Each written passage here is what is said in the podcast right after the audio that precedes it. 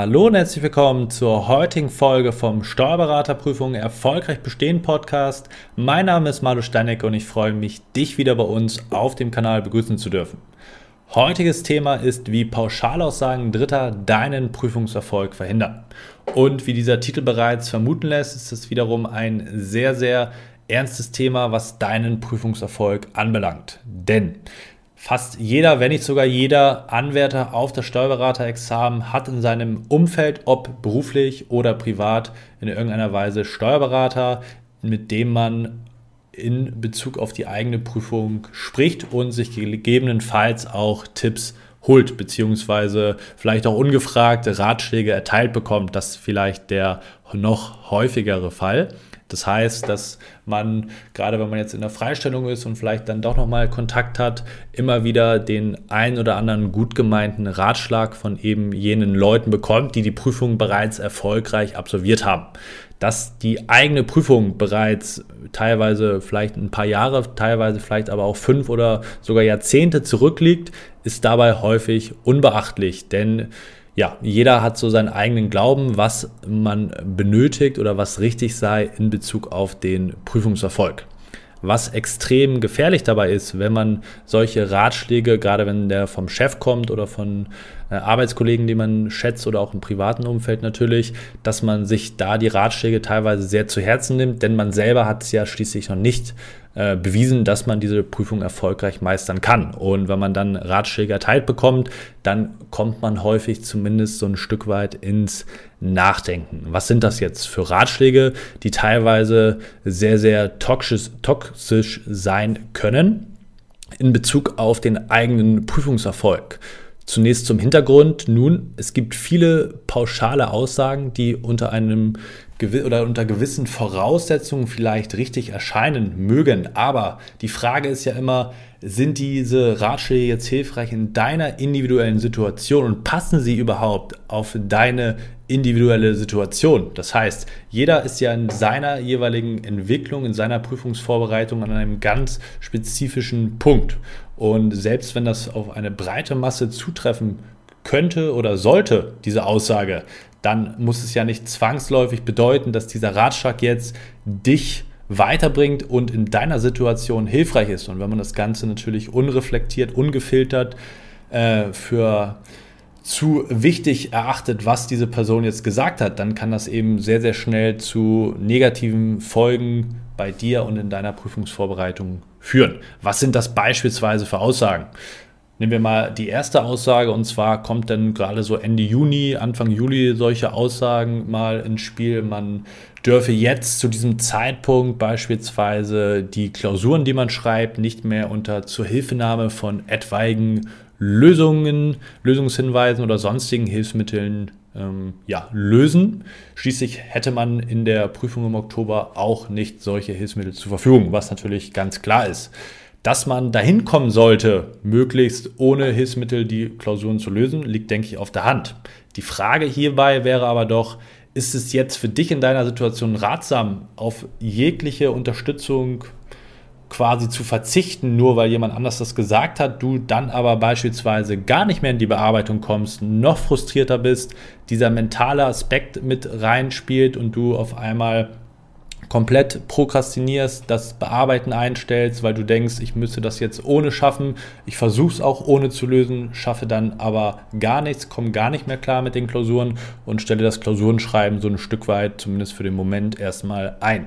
Da muss man sich dann tatsächlich fragen, ist so ein Ratschlag in deiner Situation jetzt hilfreich, wenn du jetzt gerade beispielsweise nicht in der Lage bist, Klausuren eigenständig zu lösen? Dann kann die Antwort ja nicht sein, dass du dann die Klausuren nicht mehr bearbeitest, weil es gibt ja nicht nur Schwarz und Weiß. Da muss man natürlich dann einen gezielten Mittelweg finden und vor allem Strategien haben, die einem ermöglichen, eben auch mit bisher noch nicht ganz so solidem Wissen, zumindest was die Bearbeitung anbelangt, diese Klausuren so zu bearbeiten und vor allem auch nachzubereiten. Da liegt sicherlich einer der größten Schlüssel auch in dieser, in dieser Problematik, um, sage ich mal, Fortschritte zu erzielen, um effektiv mit diesen Klausuren auch lernen zu können. Losgelöst davon, wie viel du jetzt zum jetzigen Zeitpunkt schon in der Lage bist, da aus eigenen Stücken heraus vollständig oder zumindest äh, im großen Umfang eigenständig zu bearbeiten. Denn das ist eben auch ein, falsche, ein falscher Fokus, wenn man sagt, okay, man müsse jetzt zum jetzigen Zeitpunkt gewisse Level schon erreicht haben. Natürlich ist es wünschenswert, dass du jetzt schon weit bist in deiner Vorbereitung. Du kannst dir aber nichts davon kaufen, dass das wünschenswert ist. Das heißt, du musst natürlich für dich zusehen, okay, ich habe jetzt hier meinen Ist-Zustand und ich muss dann, wenn ich jetzt hinten dran bin, schleunigst zusehen, dass ich in die Umsetzung komme und das aufhole durch effektive Strategien, durch ein klares System. Was muss ich eigentlich tun? Um jetzt meine Lücken aufzuholen und welche Hilfsmittel sind sinnvoll zu benutzen. Jetzt einfach die Lösung abzuschreiben, ist sicherlich nicht das ähm, Allheilmittel, was man hier an der Stelle empfehlen kann, sondern es gibt da eben gewisse Abstufungen, Hinweise, Ratschläge, die man, äh, was die Bearbeitung anbelangt, ähm, ja, nutzen kann, um seine Lücken effizient aufzubereiten und gleichzeitig natürlich auch eine systematische Klausurnachbereitung, wie ich eben schon mal habe durchblicken lassen, ist hier sicherlich auch ein Schlüssel, um genau diese Probleme anzugehen. Der nächste Punkt, der nächste Aspekt ist beispielsweise solch eine Aussage, man müsse ab sofort, auch Ende Juni, Anfang Juli vielleicht, jetzt auch schon in der Lage sein, die Steuerberaterklausuren innerhalb von sechs Stunden zu lösen. Sprich, dass man äh, jetzt nicht mehr länger brauchen dürfe als diese vorgegebene Zeit. Auch das eine sehr spannende Aussage, wie ich finde, denn die meisten haben selbst im Oktober Probleme, die Klausuren in der vorgegebenen Zeit zu lösen. Zumindest wenn man genügend Wissen mitbringt, ist das tatsächlich eine sehr, sehr ambitionierte Herausforderung, die Klausuren vollständig zu bearbeiten in der vorgegebenen Zeit. Und deshalb ist es auch für dich nicht ratsam, wenn jetzt eine pauschale Aussage kommt von außen, die auf deine jeweilige Situation vielleicht gar nicht passt, du die aber eben als pauschal als richtig erachtest in dem Moment, weil sie eben vielleicht von einem Vorgesetzten, deinem Chef einem geschätzten äh, Menschen aus deinem privaten Umfeld eben stammt, der ja auch sicherlich nur das Beste für dich möchte, aber deine Situation, wo du gerade stehst in deiner Steuerberaterprüfungsvorbereitung gar nicht einschätzen kann. Weil es geht hier eben nicht darum, jetzt perfekt zu simulieren, wie deine aktuelle, ähm, wie das aktuelle Klausurenschreiben nahe der Prüfung äh, zu funktionieren hat, sondern du verfolgst, hoffe ich zumindest, andere Ziele damit, dass du diese Klausuren aktuell schreibst. Und das sind eben insbesondere solche Ziele wie aufzudecken, was sind meine inhaltlichen Problemstellen, an denen ich dann in der Nachbereitung arbeiten kann, das aufzudecken, an der Klausurtechnik zu arbeiten, Klausurtaktik, aber natürlich auch Routine aufzubauen.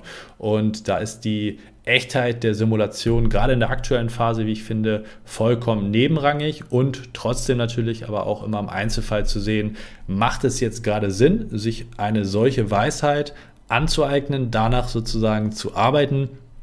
Oder ist es viel, viel schlauer, sozusagen auf sich zu schauen, wo stehe ich jetzt gerade, was sind die nächsten Schritte, Schritt A, B, C und D, die ich jetzt gehen muss, um gewisse Fortschritte zu erzielen. Und wenn ich eben hinten dran bin, dann kann ich nur weil es jetzt vielleicht ratsam wäre, schon am Schritt D zu sein, nicht einfach sagen, okay, Schritt A, B und C für mich ist jetzt offensichtlich irrelevant, weil alle sind bei D, dann mache ich jetzt auch einfach bei Schritt D weiter und A, B, C äh, vernachlässige ich dann an dem Moment, weil schließlich müsse ich jetzt an diesem Zeitpunkt schon auf einem bestimmten Level sein.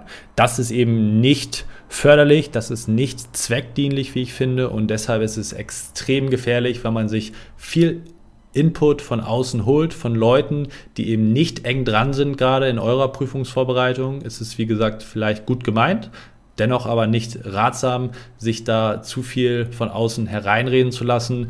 Ähm, gut, wenn du selber überhaupt keine Idee hast, gar keinen Plan hast, wie so eine Vorbereitung funktioniert, dann kann man sich natürlich darüber streiten, ob das zumindest dann äh, besser ist, als den eigenen Gedanken ähm, nachzugehen, wenn diese Gedanken eben auch nicht zielführend sind. Aber es gibt eben viele Möglichkeiten, da gezielter vorzugehen, einem gewissen Plan zu folgen und da eben auch mit Strate Strategie zu arbeiten und einen langfristigen Plan eben zu verfolgen. Beispielsweise, indem du mit uns zusammenarbeitest bei der ESH. Wir gehen auf deine individuelle Situation ein. Das heißt, wir schauen uns an, wo stehst du gerade?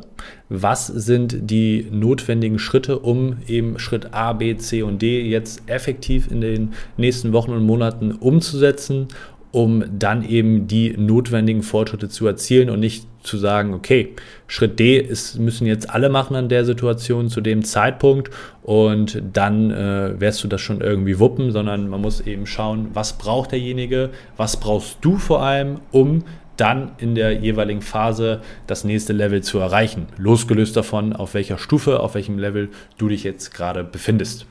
Wenn das für dich interessant ist, dann melde dich gerne bei uns auf www.esa-examenscoaching.de und dann schauen wir und sprechen gerne einmal, inwieweit wir dich dabei auch unterstützen können. Ansonsten freue ich mich, dass du wieder mit dabei gewesen bist. Wir sehen uns im nächsten Podcast wieder. Bis dahin, dein Malo.